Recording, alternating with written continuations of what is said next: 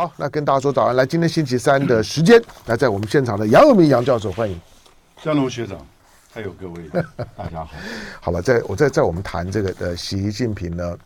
呃，习近平越越越南访问，因为他这个时间正在越越南，还在越南。但今天早上的那个联合国的投投票，你看到了吗？诶是，来就联合国的投的投票，对，联合那我我我念一下新闻了，因为刚刚的这个我们的整点新闻里面有哈，但但是我我我把它特别的抓出来呢，再强调一下，因为联合国大会呢今天早早上的投票，一个一个一个小时前，一个小时新闻一个新闻才刚刚出来，以压倒性的多数通过一项不具约束力的决议。有没有约束力？没有用，因为有有约束力的在安理会。可是安理会美国一票否否决权呢？Turn down。对，好，但是呢，但是当美国呢一票否否决呢，一面倒的袒护以色列，联合国呢很难得十五个常任跟非常任理事国，十五个里面除了英国弃权之外，剩下的十三个全部呢都投赞成票。这个里面里面呢包括包包括了法国，包括了日本，嗯，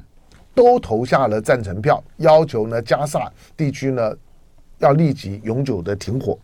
好，但是呢没有用哈，美国呢反正呢就袒护他，但是呢在袒护他隔两天之后呢，联合国大会立刻呢再发动一波的投票，这个呢就就不是像拜登讲的，就是拜登呢在凑以色列说，你这样下去呢，你你会呢被被全世界呢给抛弃，不还在抛弃美国，因为你美国在袒护他。好，那今天早上的投票呢，以压倒性的多数呢通过了这项不具约束力的决议，要求立刻在加萨实施人道连呃人道。主义的停火，这个这个就是说呢，决议文了、就等于是把安理会被美国否决的那个决议文，到联合国再再再投一次。对，那个那那内容几乎一样，那决议文的那个逻辑一样，就是你美国否否决，来我我到联合国大大会，虽然我我我按照联合国的组织章程宪章来讲，这个决议本身呢没有办法呢去约束联合国的安理会的行动，可是我告诉你，就是我只是表达我说的国意调调查，全世界的国意调查。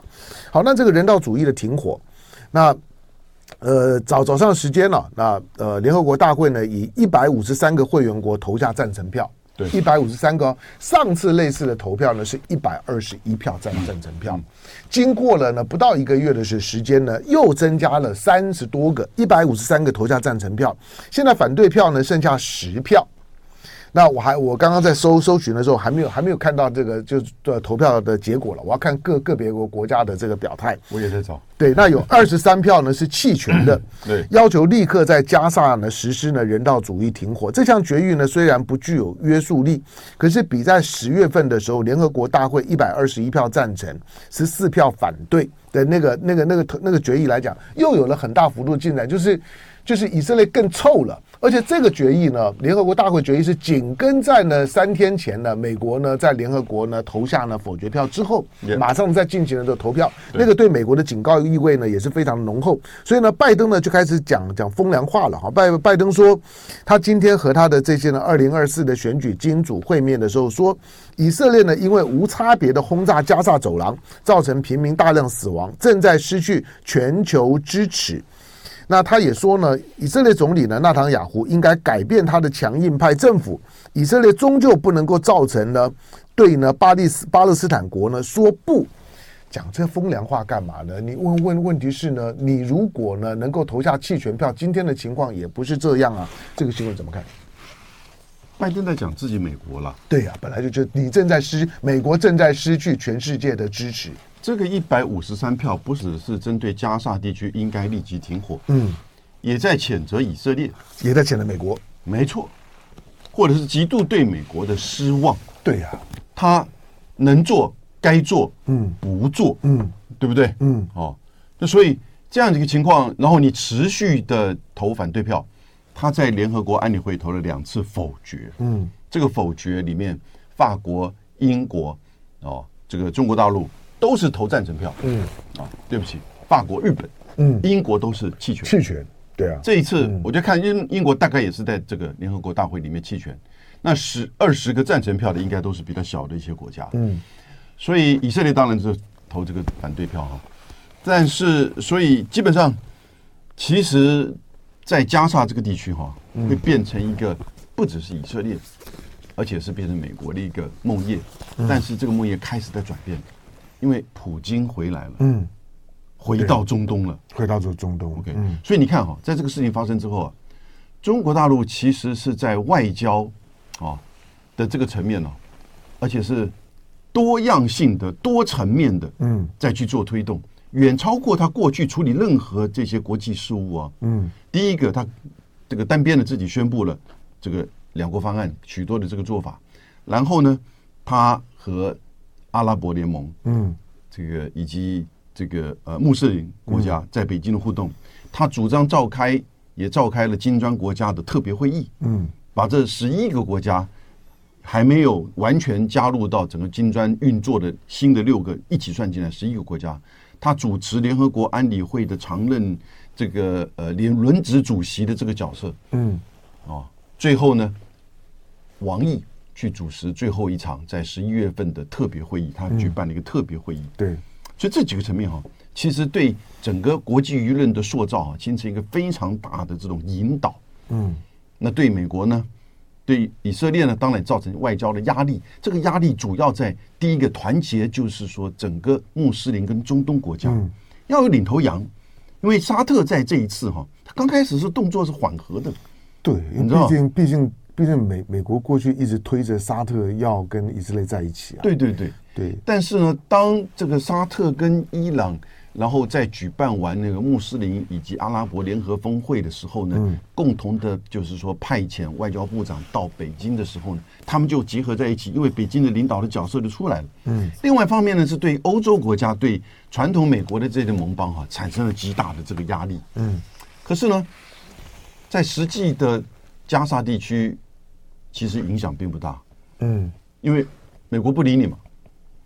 以色列不理你嘛，更不理你，对不对？因为这太过分了，那种无差别的轰轰炸，而且你如果不用军事行动，你其实没有办法去制止他的。对，而且我我前两天看到就是说呢，联合国的联合国就是投下赞成票的安理会的那十三个常任理事国的代代表，对，都到了加沙。到到加加萨呢去看加沙，当然没有没有没有直接进进去了，但是都到了埃及。我我觉得大大家国国际社会啊，对于声援巴勒斯坦、声援加沙做到这个地步啊，可是你美国一面倒的袒护以色列，以色列完全不理会呢这个国际社会对对他的基本的要求。对，同时你就看到，我们就了解到，美国它其实支持以色列是有很多内部的因素的。嗯，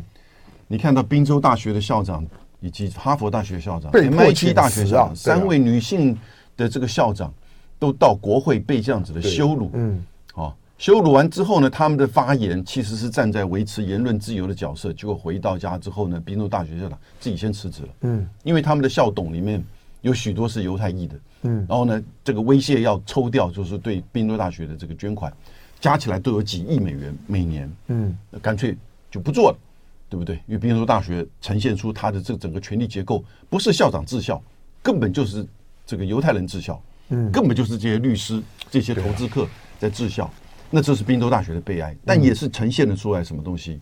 哦，美国内部啊，在这个议题上，几乎是完全看不到任何人道的因素，任何这种大屠杀的这种画面。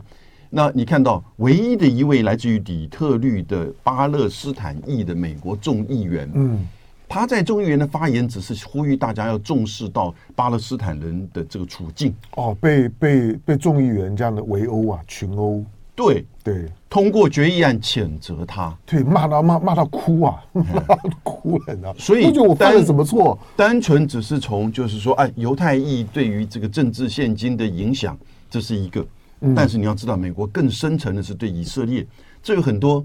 种族、宗教、嗯、地缘以及他国内的这个政治因素。因为这里显现出了美国认为他就是老大，嗯，我认为对的就是对的，嗯，对不对？你们群体反对都是你们群体的，你们大家共同的错误，嗯，对不对？那哈哈马斯现在进行的就是这个恐怖攻击。当然，这个跟九一一的在就是说，美国媒体哈不断的比较对比，就是哈马斯在十月七号就是类似像九一一的恐怖攻击一样，这有他的论述的基础是没有错。以色列这边在当天死了一千一百多人，嗯，好，那现在还有一百五十三位人质，嗯，OK，这也必须要去凸显出来。但是呢，这完全不能去合理化，你现在已经杀了超过一万七千人，嗯，而这里面超过七千将近。这个将近八千已经是儿童，对，对不对？百分之四十几。而你在停火之后呢，啊、交换交换人质之后，还继续的杀，在就是他那个南部的都市里面，你把人家赶到南部了之后，你再继续。做包围，然后再再继续的这种轰炸，现在这已经不可思议。联合国安理会这个，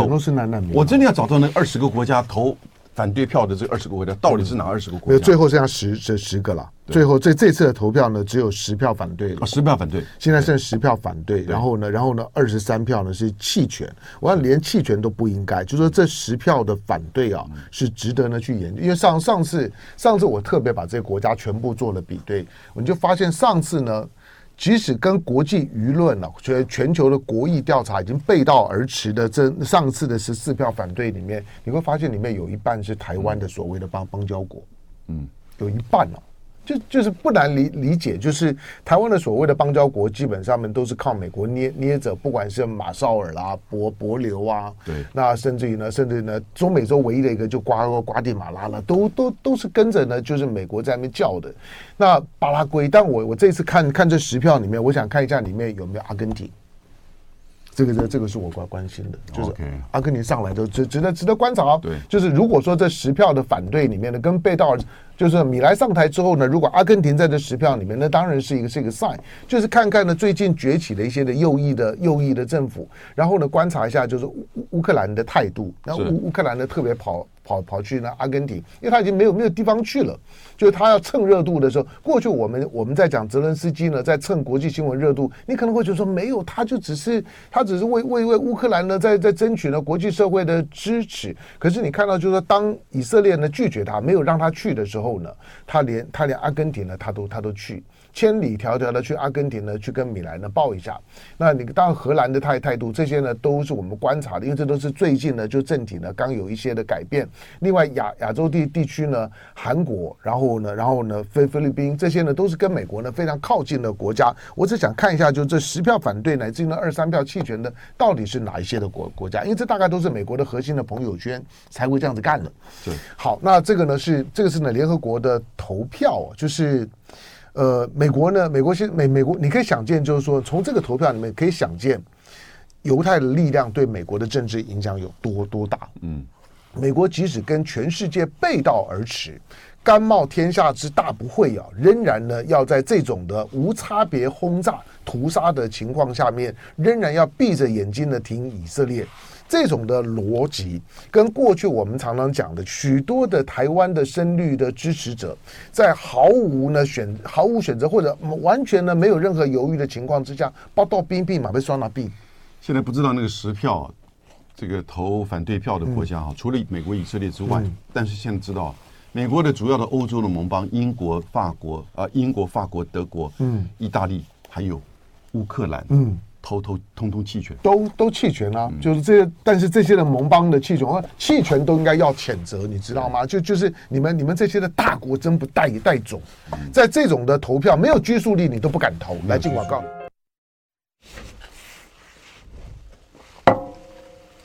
好，这要是要去找那个联合国安理会的新闻稿，嗯，他那个没有，他那个投票结论，对他还没出来了，对，还没出来，在新闻上还没有呈现。所以你看，西方媒体刻意刻意都不不不去写，除了美国、以色列之外，他都不去写。对，就是我，我觉得这些呢都要都要慢慢，而且你看，在一个月之内呢，如果如果增加了三三三三十多张的反对票啊，那我觉得那个速速度就很快了。对，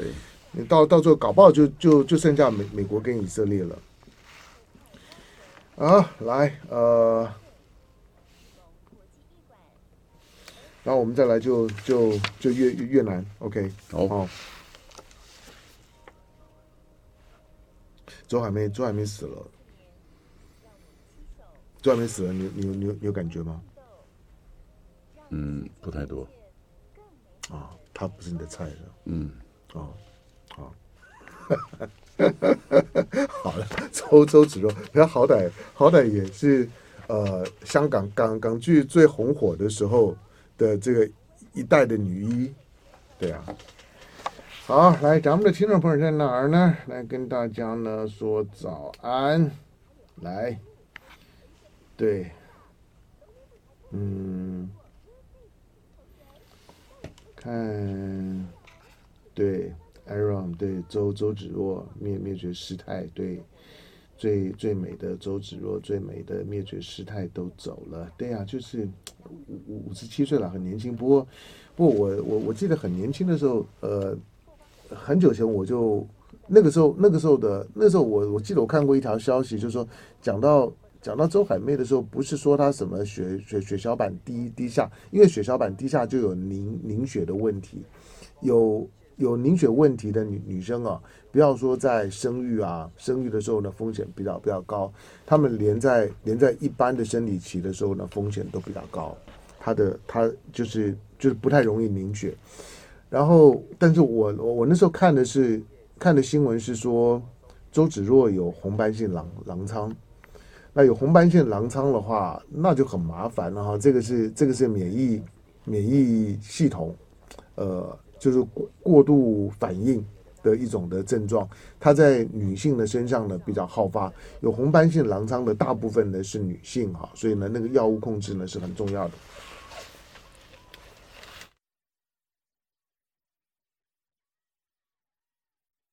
好，八点四十二分四十六秒，您在收听的飞碟播放飞碟早餐，我是唐家龙。好，刚刚也说啊，龙哥很喜欢周海媚啊，也没有没有没有到到。倒没有，就是，呃，对，贝贝贝吉塔说的最，呃，龙龙哥的菜呢是尧尧舜，这个是是是对的哈。好，好，开开开玩笑，你不要那一脸一脸狐疑的样子。来，回到呢节目的这个现场，来星期三的时间的姚明的时间。来，除了除了早上联合国投票呢，大家关注一下，因为那个那个是一个国际舆论呢快炸炸锅的感觉啊。因为在过过去有关于任何联合国投票出现这种压倒性比例针对特定国国家的，你几乎没有没有看到过。是，但是已经投到这个样子的时候呢，美国仍然一票否否决啊，让整个联合国体系动弹不不得。古特雷斯话。已经讲到这么重了，对，古特古特雷斯那个讲话是很悲悲愤的讲话，你你去看他讲话，那个讲到就是已经觉得觉得我我这把年年纪了，我当联合国秘书长，我还要经历这这种事儿吗？我我难道真的一筹莫展吗？然后我我看到的那个呃，Jeffrey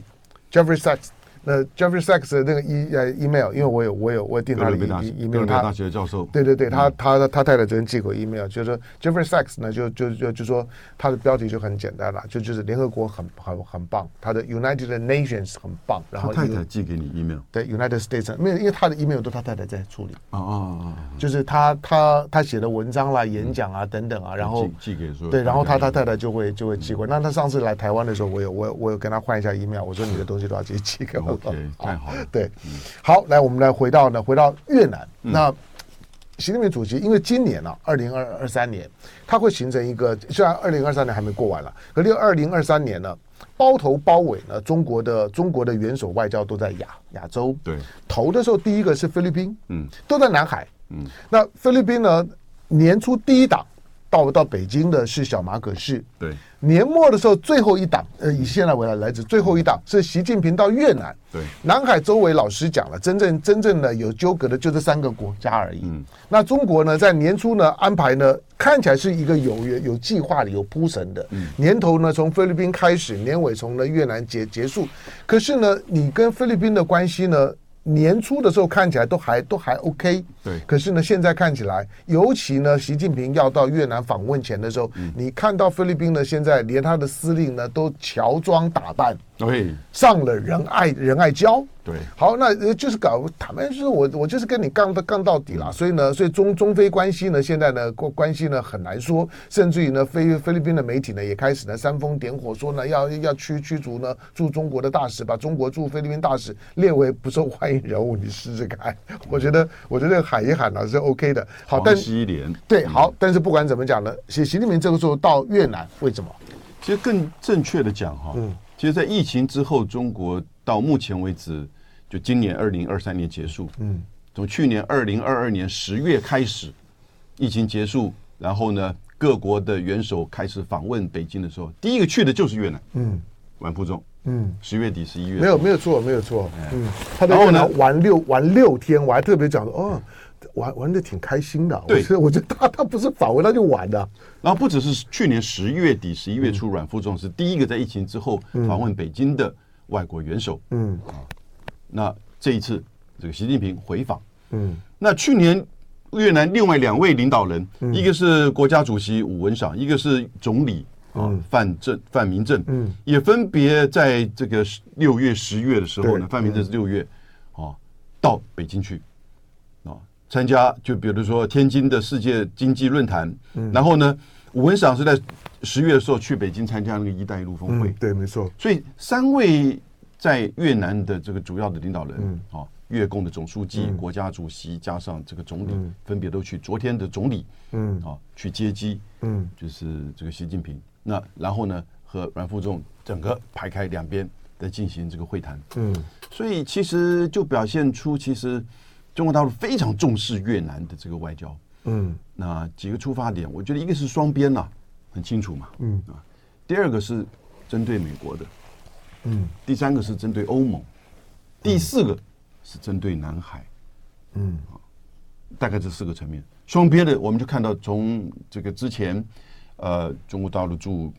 这个就是越南这个大使叫熊坡嘛，嗯，而在此之前呢，王毅和王文涛外交部长、商业这个商务部长分别也都到了越南去访问过，对，先去铺路，先把这些东西都谈好，然后呢，习近平前来访问，这个大概你看到一个标准的这个模式啊。而且这都是重要的国事访问，而且会有签重要的就是这个就是这个协议，那就是延续的命运共同体这个概念啊。那命运共同体的概念呢，有些媒体会说越南的使用的文字不一样，其实就是接近一样的概念，类似。那我觉得越南现在采取的就是叫做。呃，有人说平衡外交了，因为这个七月呃九月份七月份，嗯，九九月份九月份九月份的时候，拜登就是就是他参加完 G20 的时候，兴高采烈的说越南找我去，我们要变好好朋友，对，他就去了。哎，那也把这个美越关系提到最高层面，越南给了一个同样的这样最高层面，就全面战略伙伴关系了。好，那这个时候呢，有人说越南是所谓平衡外交，其实那有点误解，嗯啊，但部分正确。有重点、有重心的平衡外交，嗯，它的重心还是在中越关系上。中越关系上，所以从北京而言，这是一个双边关系很重要的。那当然会有一些具体的铁路啊、稀土啊、贸易啊，嗯，哦，还有一个叫两廊一环，嗯，啊，那个两廊啊。一环其实二零零四年的时候温家宝提出来的，嗯，一个是从昆明拉到河内，一个从南宁拉到河内的两两个走廊，嗯广西跟跟跟云南啊，经济走廊。拉铁路，然后呢，整个一环是指什么？是指那个北部湾的那个整个大的经济环，嗯，那它这个环甚至现在有点会扩大到那个粤港澳。嗯，大湾区了，就跟大湾区，你你你看也知道，就是说对越南来讲，特别因为越南的首都在河河内啊，对，因为河内看出去的时候呢，就就是这个环，就是东东京湾，隔着东京湾呢，就就是大大湾区。对，你你如果是河内的，在那个地方呢当权的，你看着大湾区现在的势头，嗯，你河内想想不想加加入？我认为想。对，因为因为河内呢，河内从一个东南亚的主要城市来讲，河内比其他的东南亚的城市更有机会整合到大湾区的体系里面。那大家就不用每天在谈那些什么主权啊等等的问题，而是那个区域性的一体的发发展，对北越影响会非常大。对。嗯，那那边很有名的，嗯，鹿龙这个下龙湾呢，下下龙湾了，就去过嘛，对不对？我没我没去，我你没去过，一直都有人邀我去，可是呢，很很多年前了，我都已经呢，都已经几乎都可以去，但是还是没有去。我我我只有去年去去岘港了。是，所以呃，这样子的一个经济为主轴，那再加上基础建设啊，越南从二零零五年，哎，二零零五年吧，啊。说要做那个铁路吧，嗯，就搞了十多年，你看一直搞搞不起来。对对，他就是因为因为对中国有防防范心嘛，所以日日本呢一直在这插花嘛。对。但是呢，你你只要跟日本合作的，现在没有一条铁路搞起来的。对。不管是印印度找他，不管是越南找他，到现在为止都搞搞不起来。但跟中国的找中国的都盖好了，是。老老挝盖好了，然后呢，然后呢，它还有包括印印尼，嗯，印尼的印印尼的沿亚亚万高铁都盖好，现在延延伸线都开出来，中国还很担，你还要延延伸呐，那个花很多钱呐，但是延伸线都开开出来。所以针对越南的双边的哈，那这也针对美国，当然就是说去，这当然也去了解一下越南真实的态度嘛，对不对哈？那当然美国这边就只有哑巴吃黄连了，是不是？那那个稀土的问题，其实根本越南也很了解，一定是要跟中国合作，你才挖得出来，才有效益嘛。对了，否则他原先让两个日本的这个公司，包含这个丰田，在那边搞个十年，我也没有任何的进展。对，那个两个日本的公司根本就放弃了。嗯，啊，那也针对东盟，这也是一个示范，也就是说。在跟东盟最大的贸易伙伴呢、哦，已经是中国加起来中国第一大贸易伙伴，对，所以它破兆美元了。对，但在这个里面，东盟跟中国的最大，这里面最主要的贸易伙伴就是越南。嗯，越南，呃，对整个国家而言的话，是在中国是第四大贸易伙伴。嗯，在美国、呃，韩国、日本之后，看见韩国我现在不确定了哈，因为也许是德国啊，确切的数字，但是我现在知道他们。就是新华社讲的，就是越南已经在最新的这个中这个中越贸易是整个中国的对外第四大贸易伙伴，那都来到超过两千亿哈，双方都彼此加起来超过两千亿这样。两千亿是什么概念？两千亿就是中越的贸易量跟中俄的贸易量是一样的。对，中俄也才不会两千亿啊。所以其实那当然这个对整个东盟国家是有有有有一个这个代表性的，有示范效应的哈。然后呢，当然就接下来针对的是南海，因为同一个几乎同一个时间，你看到这个仁爱礁跟黄岩岛这个事件，那开始，那背后美国甚至某种程度日本也在旁边这个敲边鼓，因为日本不是到南海来，日本日本是在钓鱼台这边，几乎在同一个时间啊，引起就是说这个就是这个海域上的这种岛屿冲突的争执了哈。所以你看到，我觉得对中国大陆而言，这个越南关系非常重要。嗯，啊，那。对越南哈，它就是一种有重心的平衡外交。那这个重心，它也很清楚的知道，就地缘，就就是这个经济哈，就各个层面。那其实这个中国加一啊，越南是最大的受益者。嗯，但是中国的加一，并不是说啊，你因为中美的科技战使得部分的厂商转移投资到越南，因此你增加。对美国或西方国家的出口从越南出口，而不是从中国出口，那是从美国的思维。中国加一对越南而言，事实上是进入到中国的供应链，嗯，的整合在一起了。对，就不要叫中国供应链了，现在叫做亚洲供应链。嗯，啊，那越南也现在了解。嗯，也就是说，其实因为这个美国强调所谓的有岸外包或境外外包的情况，这个中国的供应链扩大，包含了不止越南，甚至这个包含到。就是东南亚许多国家，甚至连菲律宾，嗯。啊，不对不起，墨西哥都包含在所谓的这个供应链的环节里面，嗯。啊，那那墨西哥是属于北美，所以越南就了解到，它作为就是这个跟中国大陆在过去有这种战争冲突，有南海冲突，一直到最近二零一四年都还有南海的这个探油平台的争议，嗯，二零一八年都还有一些。就是民间的一些这种，就是说的情绪哈的这个事件，所以他这些主导人士，当然他们现在很清楚知道，越南的利益哈是必须要跟东盟，嗯，也必须要跟中国去做结合的，嗯，但是呢，他也懂得平衡，因此跟美国、跟日本，对，哦，那跟欧洲的关系，它也维持着。但是呢，尽可能就是降低，就是在南海之间的争议。尤其在王毅去了之后呢，他们共同举行的就是说，这个啊、呃，南海北部的这个这个联合巡逻嘛，几乎已经变成就是对菲律宾在这仁爱礁跟黄岩岛事件的一个讽刺了，嗯，对不对？嗯。对了，就如何中越中越之之间，如果对于南海的南海的操作，嗯，在南海的中越的互动呢，形成一个模式化的一个一个一个一个典典范，嗯，它当然对于对于菲律宾来讲呢，压力呢是很大的。对，好，那我们就回头看的中中越中中非关关系，那现在菲律宾的这个司令呢？都用乔乔装的，当然他如果正式穿军服挂星星是上不去的啦。是，那乔乔装成一般的一般的小兵呢，就混上去了，混上去就拍拍照啊，打打卡。我我我我觉得那就是那就是打打卡秀。对，就打，哎，我来了，我我我来了。好，那接下去的中非关系会怎么样？哎，我觉得哈，嗯，当这个参谋总长搭的这个乔装搭的这些民间的船、运补船到了这个马德雷三号，嗯，回来啊，做了这个事，做了训话，然后呢，这个表达小马克思的意意愿，然后回来了之后呢，对菲律宾人说：“我去了。”他是第一个啊，这个参谋总长登上这个马德雷三号，不得了！哎，一九九九年到现在为止，嗯，